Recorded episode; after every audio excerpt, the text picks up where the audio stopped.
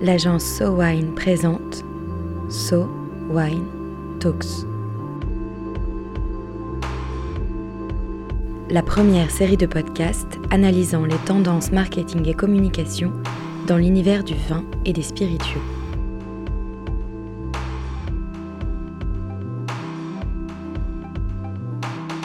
Une fois n'est pas coutume, aujourd'hui nous avons rendez-vous au Mexique sur la piste de l'alcool le plus mystérieux d'Amérique latine, le mezcal. Souvent comparé à sa cousine mexicaine la tequila, ils sont pourtant extrêmement différents. Dans leur mode de fabrication, dans les traditions qui les entourent et dans leur commercialisation. Aujourd'hui, un épisode exceptionnel en immersion au cœur des meilleures mescalerias de Oaxaca. Tout d'abord, un petit stop dans un restaurant branché de Mexico, dans le quartier de la Roma Norte. Ici, le mezcal est sur toutes les tables. J'ai été voir Myriam qui venait de commander un verre. Il est 15h, il fait très chaud, des musiciens jouent dans la rue, on est bien à Mexico. J'ai commandé un mezcal, c'est un mezcal du sud du Guerrero, du sud du Mexique. Et pour le boire correctement, d'abord on en prend un tout petit peu et après, euh, je prends la tranche d'orange et je dépose un peu de sel de gusano. Le sel de gusano, en fait, c'est le verre qui vit dans la gave, qui est moulu et mélangé avec du sel, du piment.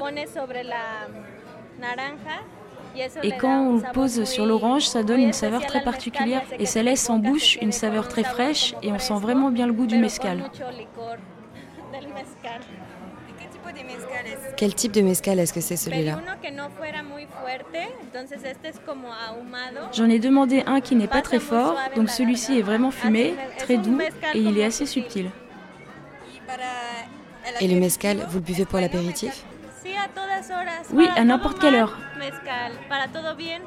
Quand ça va bien, mezcal et quand ça va mal aussi. Allez, sans plus attendre, partons pour Oaxaca, capitale de l'État du même nom au sud-ouest du Mexique, producteur de 87% du mezcal du pays. Oaxaca, 250 000 habitants, a été fondée en 1532 mais a des origines zapotèques et olmèques bien plus anciennes. Les civilisations préhispaniques cultivaient déjà des agaves et en faisaient du pulque, une boisson fermentée entre 6 et 8 degrés d'alcool qui ressemble un peu au kombucha et qui était sacrée dans la région. La légende dit que c'est à l'arrivée des Espagnols, qui avaient dans leur cale des alambics en cuivre, que l'on a vu surgir les premières bouteilles de mezcal. Aujourd'hui, la ville colorée aux maisons basses en est son épicentre. On y trouve toutes les meilleures mescalerias du pays. À Oaxaca, j'ai rendez-vous avec Rosie Munoz, gérante de la Mescalerita, un bar de dégustation qui produit ses propres mescals. Dans la région, on cultive une quarantaine de variétés d'agaves.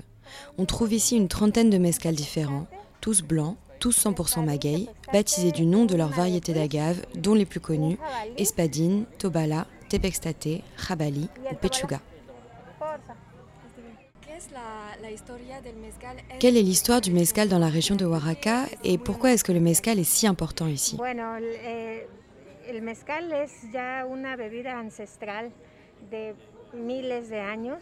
Le mezcal est une boisson ancestrale qui a plus de 1000 ans, qui a été découverte ici dans la région de Oaxaca. Il y a beaucoup d'histoires qui racontent comment il a été inventé,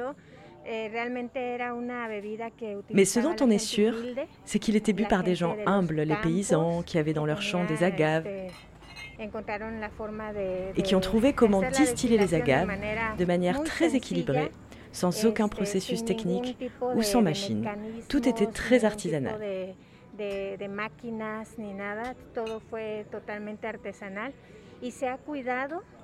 ils ont pris soin que tout ça continue. Que les paysans continuent à distiller du mescal de manière respectueuse et qu'on continue à respecter aussi le liquide qui en est issu. Et donc ici à la Mescalerita, vous produisez votre propre mescal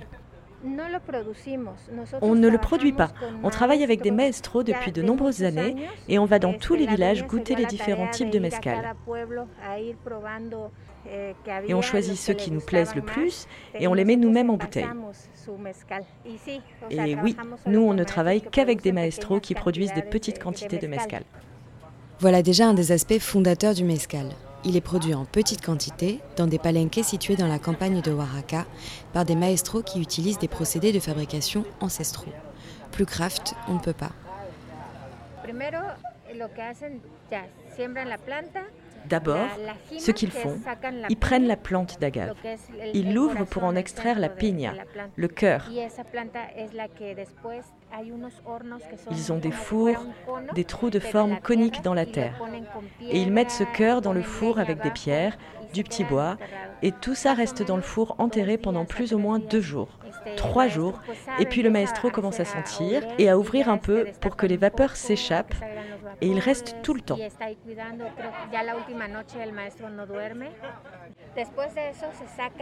Et la dernière nuit, il ne dort pas. Après, ils sortent les agaves et les emmènent jusqu'à une grande pierre qu'on appelle Tahona. Cette pierre écrase les agaves. Et avec une jument ou un âne attaché à une autre pierre, ils commencent à moudre le tout. Donc les agaves cuites perdent leur jus et ils mettent tout dans des cuves ou des tonneaux souvent en encino ou en chêne, qui sont des bois assez forts.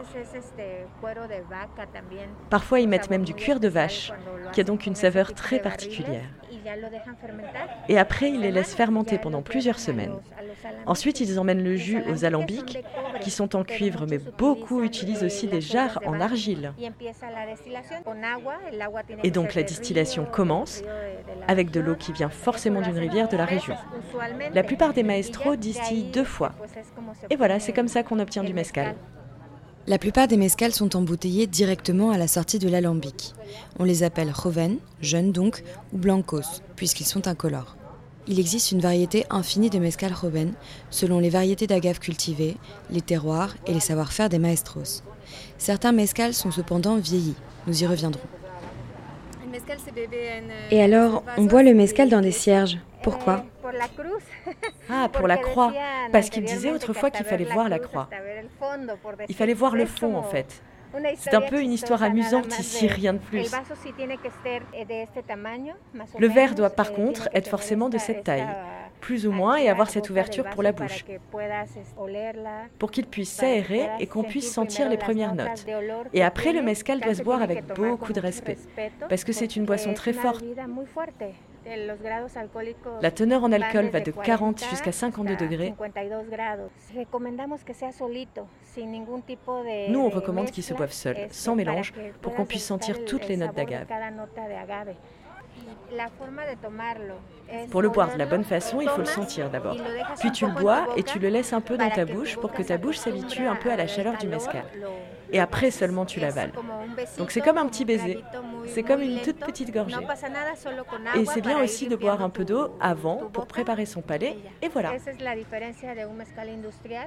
C'est aussi ça la différence avec un mescal industriel. Un mescal industriel doit être bu avec une orange ou du citron pour passer facilement. Mais un bon mescal, il n'a besoin de rien.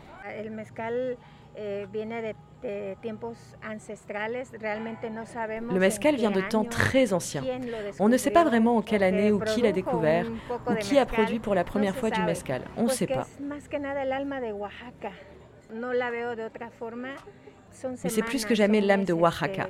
Moi, je ne le vois pas d'une autre façon. Ce sont des semaines, des mois que passe le maestro. Il donne une partie de sa vie, de son travail, de sa sueur, de sa force pour faire ce mescal. Donc c'est pour ça qu'il faut le boire avec respect. Moi j'ai vu comment ils prennent soin de la plante dès le tout début, qu'ils attendent qu'elle pousse. Il y a même des agaves qui mettent 30 ans à pousser. Ce sont des agaves qui sont cultivées pour être passées à la génération suivante.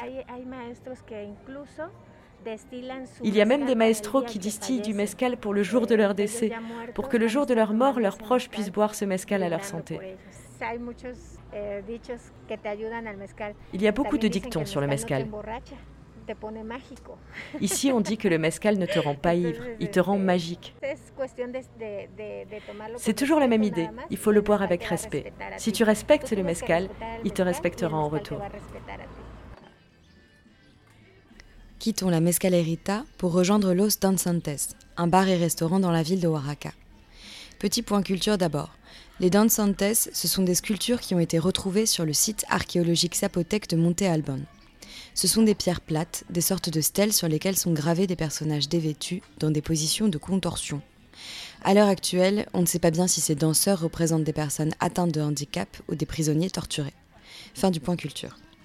En tout cas, le bar Los Danzantes est une institution de Oaxaca qui produit son propre mezcal. Un joven, un reposado et un añejo, tous 100% maguey, en single agave de variété espadine. Omar, chef du bar Los Danzantes de Oaxaca. Pour faire du mezcal, on peut le faire vieillir de six façons différentes. Il y a le blanc, qui dépend de l'agave et qui peut avoir des saveurs très différentes, parce que chaque agave est très différente l'une de l'autre.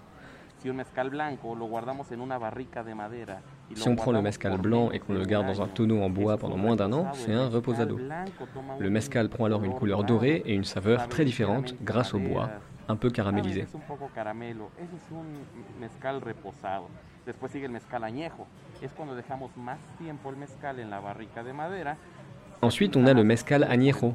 C'est quand on laisse le mezcal plus longtemps dans le tonneau de bois, il prend une teinte encore plus foncée et obtient des notes de vanille, de caramel. C'est un mezcal pour les gens qui aiment le whisky ou le cognac. C'est un mescal assez doux en bouche et très complexe. Ensuite, nous avons le mescal avocado. C'est un mescal blanc, fini, auquel on ajoute différentes choses qui vont en changer le goût et la couleur. Ça peut être des verres d'agave, où il y a des gens qui ajoutent des fruits ou des scorpions, de la marijuana ou des vipères.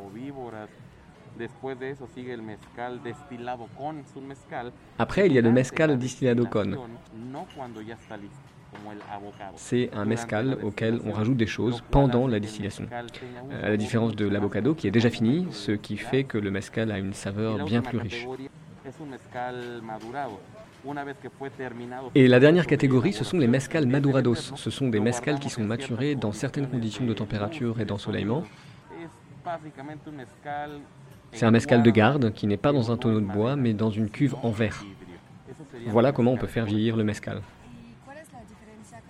Quelle est la différence entre le mezcal et la tequila En fait, la tequila, c'est un type de mezcal. La plus grande différence entre les deux, c'est que les mezcals sont purs, 100% agave, alors que la tequila n'a besoin de contenir que 51% d'agave. Et il y a autre chose, les mezcals peuvent se faire à partir de tous les types d'agave, quand la tequila ne provient que d'un type, l'agave bleue, qui se trouve dans l'état de Jalisco.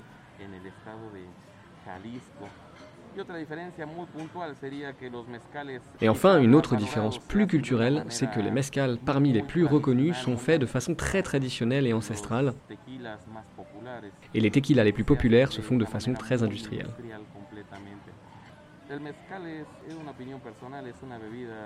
De mon opinion, le mezcal est une boisson pour accompagner les moments joyeux et aussi les moments tristes. Il y a une sorte de dualité.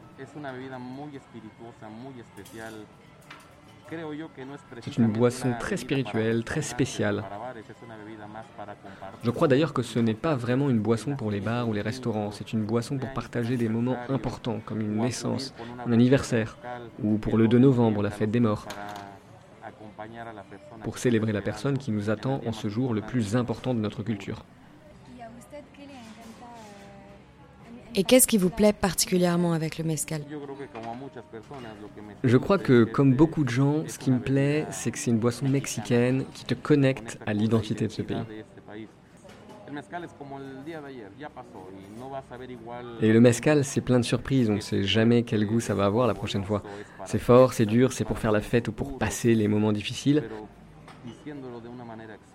Euh, mais pour être plus précis, je crois que j'aime le mezcal ça va paraître un peu romantique, mais parce que ça a la saveur du Mexique. Si le Mexique devait avoir un goût, ce serait celui du mezcal. C'est une façon, je crois, de goûter le Mexique. Si le mezcal est une façon de goûter le Mexique, les Français ne s'y sont pas trompés. Le mezcal est de plus en plus plébiscité dans les bars parisiens comme une alternative à la tequila, comme une façon de voyager. Marie Mascry nous en dit plus. Marie, quelle est la situation du mescal aujourd'hui en France? Alors le mescal en France, c'est encore un produit niche. Si on était un peu, un peu critique, on dirait que c'est un produit de bobo parisien. En tout cas, ce qui est sûr, c'est que c'est un produit de connaisseurs. Euh, je crois que le premier réflexe quand on veut consommer un produit exotique euh, du type mexicain, c'est pas d'aller vers le mescal, c'est d'aller vers la tequila. Évidemment, à titre de comparaison, la tequila et le mescal, c'est deux poids, deux mesures. La tequila, c'est 355 millions de litres dans le monde en 2019. Le mescal, c'est 7,19 millions de litres en 2019. Donc évidemment, on a beaucoup moins de, bouteilles de mescal disponibles sur les linéaires que de bouteilles de tequila. Et donc, bah, par définition, c'est un produit qu'on trouve en France dans certaines boutiques très spécialisées, qu'on trouve dans les meilleurs bars à cocktails, mais pas partout. Euh, voilà. Et puis bah, par ailleurs, le, mescal, c'est un produit qui est quand même assez particulier, c'est fumé. Euh, pour l'apprécier, je crois qu'il faut vraiment être accompagné, il faut avoir quelqu'un qui vous explique comment euh, le mescal est élaboré, quels sont les différents types de mescal. Il faut aussi l'apprécier selon son rituel de dégustation. Et ça, c'est évidemment un produit qui parle avant tout aux connaisseurs qui sont vraiment dans l'envie d'aller chercher des produits de niche sur lesquels ils auront ensuite une histoire à raconter. Et justement, qu'est-ce que les consommateurs recherchent avec ce type de produit? Alors le mescal, il fait clairement partie des produits pépites qu'un consommateur avisé va aller chercher pour plusieurs raisons. D'abord, la première raison, c'est que le mescal, c'est exotique. Euh, ça fait voyager, ça fait rêver, ça emporte vers des destinations lointaines, ça fait travailler l'imaginaire. On a l'impression d'être transporté au Mexique quand on déguste du mescal. Il y a des points communs avec évidemment la, la très popularisée tequila, mais ce n'est pas de la tequila, c'est un produit qui est fin, qui est noble, qui est complexe. Euh, c'est un produit qui est élaboré euh, par des artisans, qui est le fruit d'un savoir-faire qui est ancestral, qui a vraiment été transmis de génération en génération dans ces familles qui, élaborent du mescal. Il y a plein de types de mescal différents, donc il offre vraiment ces mille facettes qui font que quand on est amateur, si on prend le temps de se pencher sur ses particularités, il offre un, infini de possibilités. On n'a jamais fini d'apprendre, jamais fini de découvrir. Évidemment, le mescal y répond à la quête d'authenticité, au goût pour les produits artisanaux. C'est un produit qui est craft. C'est un produit qui est élaboré par des familles qu'on imagine bien ancrées sur leur terre, euh, qui cherchent à préserver leur environnement. Elles élaborent le mescal dans des micro-distilleries qu'on appelle les palenques. Les micro-distilleries sont nombreuses, donc c'est aussi ça qui explique euh, le nombre presque infini de variétés de mescal. Et puis, bah, si dans le monde du mescal, on oppose comme toujours des produits industriels et des produits élaborés artisanalement, le mescal, il vient aussi avec ses légendes, avec son folklore, avec sa part de mystère. On, raconte qu'il a des miraculeuses vertus curatives, mais aussi il a une réputation assez sulfureuse qui est due en partie au fait que certains font ou ont parfois fait l'amalgame entre le nom mescal et puis euh, sa consonance avec la mescaline, qui est un psychédélique qui est tiré d'un petit cactus, mais qui entre pas du tout dans la composition du mescal. Et puis voilà, c'est aussi un, produit qui a été euh, porté dans l'imaginaire au travers de films et au travers de, légendes, qui fait qu'il se, raconte plein de choses autour du mescal. Il y a presque une relation mystique entre les consommateurs, les producteurs et les amateurs de, de mescal. Euh, voilà, puis dernière chose, ben, le mescal, il vient avec des rituels de dégustation. Alors, on le sirote, hein, plus qu'on ne le boit. On, dit qu'on ne boit pas le mescal, on dit qu'on embrasse le mescal. On en prend quelques gouttes, on mord dans des tranches d'orange saupoudrées de piment. Plus précisément, d'ailleurs, c'est un piment un peu particulier, parce qu'en fait, c'est un verre qui se nourrit de la l'agave qui est broyé et qui est mélangé avec du sel et des épices pour se transformer dans ce fameux sal de gusano qui est ce piment. Et, généralement, on accompagne tout ça d'un bol de chapulines, qui sont des, des criquets frits avec du piment et du jus de citron. Tout ça au moment de l'apéritif. Alors, il faut quand même noter aussi que dans le détail de la dégustation, on ne déguste pas de la même manière à Oaxaca, qui est la région, la principale région de production du, du mescal, et puis à Mexico. Euh, Oaxaca, on va plutôt le, le consommer très pur. Et puis bah, le mescal, c'est aussi un produit qui est unique parce qu'il se produit que dans certaines régions précises euh, du Mexique, donc majoritairement du côté de Oaxaca. Je crois qu'il y a neuf régions où on peut produire du mescal, mais ce n'est pas un produit qu'on peut produire dans n'importe quel euh, pays euh, au monde. Quelle perspective est-ce que vous voyez pour le mescal en France? Alors, bah, comme toujours, quand un produit commence à avoir du succès, on constate aussi qu'il y a des excès qui vont avec ce succès. Et je crois que d'ailleurs, plus qu'en France, c'est au Mexique que les producteurs de mescal commencent à comprendre certains de ces excès. Ils le constatent pour certains d'entre eux au quotidien. Ils constatent l'appauvrissement de leurs terres. Euh, ils observent le poids des productions industrielles qui peuvent menacer leur, euh, leur production artisanale et familiale. C'est quelque chose qu'on a beaucoup vu dans la région de Jalisco euh, sur la tequila, avec des grandes usines qui produisent beaucoup de tequila et qui ont parfois n'ont pas forcément pris en compte l'environnement dans lequel se, elles se bâtissaient. En tout cas, il y a un vrai enjeu de préservation de l'environnement, de préservation des savoir-faire, de préservation presque de cet élément qui est un élément culturel fort du Mexique. Alors en attendant, c'est quand même un des spiritueux qui connaît parmi les plus forts taux de croissance au monde, même si, encore une fois, il y a deux poids, deux mesures en termes de quantité produite entre la tequila et le mescal. Euh, ceci dit, quand on sait que de grands groupes comme Pernod Ricard, qui s'est parfaitement amené dans son giron des marques ultra premium d'alcool, parmi les plus tendances du moment, s'y intéressent, et s'y intéressent de près. Hein. Ils ont eu des prises de participation ou des rachats, on pense à Del Maguey en 2017, ils ont racheté Ojo des Tigres en 2020. On peut évidemment qu'imaginer que les perspectives soient réjouissantes pour le mescal. en espérant quand même que les connaisseurs et les amateurs sauront se tourner toujours vers des produits plutôt authentiques et artisanaux. Euh, la scène cocktail la plus active dans le monde, que ce soit aux États-Unis ou ailleurs, et en France en particulier, euh, ne s'y trompe pas. Hein. On a euh, des, grands mixologues qui proposent les meilleurs mescales sur leurs étagères. Et les ventes ont un peu baissé en 2020 liées à la pandémie. Donc on est passé de 7,14 millions de litres en 2019 à 6,5 millions de litres en 2020. Et ça a aussi permis d'alerter sur ces dangers d'un développement trop rapide et presque incontrôlé de la production de mescal.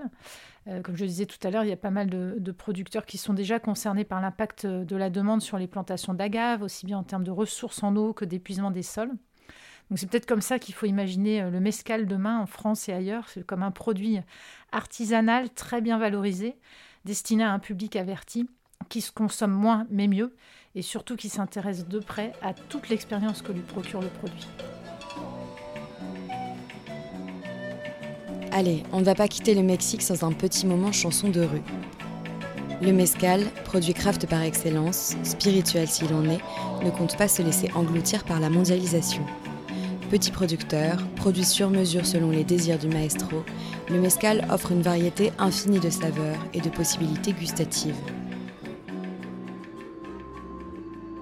Bu pur religieusement dans un cierge comme à Oaxaca, avec une tranche d'orange et du sal de gusano comme à Mexico ou en cocktail dans les bars huppés des capitales mondiales, parions que le mezcal a de belles années devant lui. Et pour finir, parce qu'on n'a jamais assez de dictons mexicains, para mal mezcal y para bien también.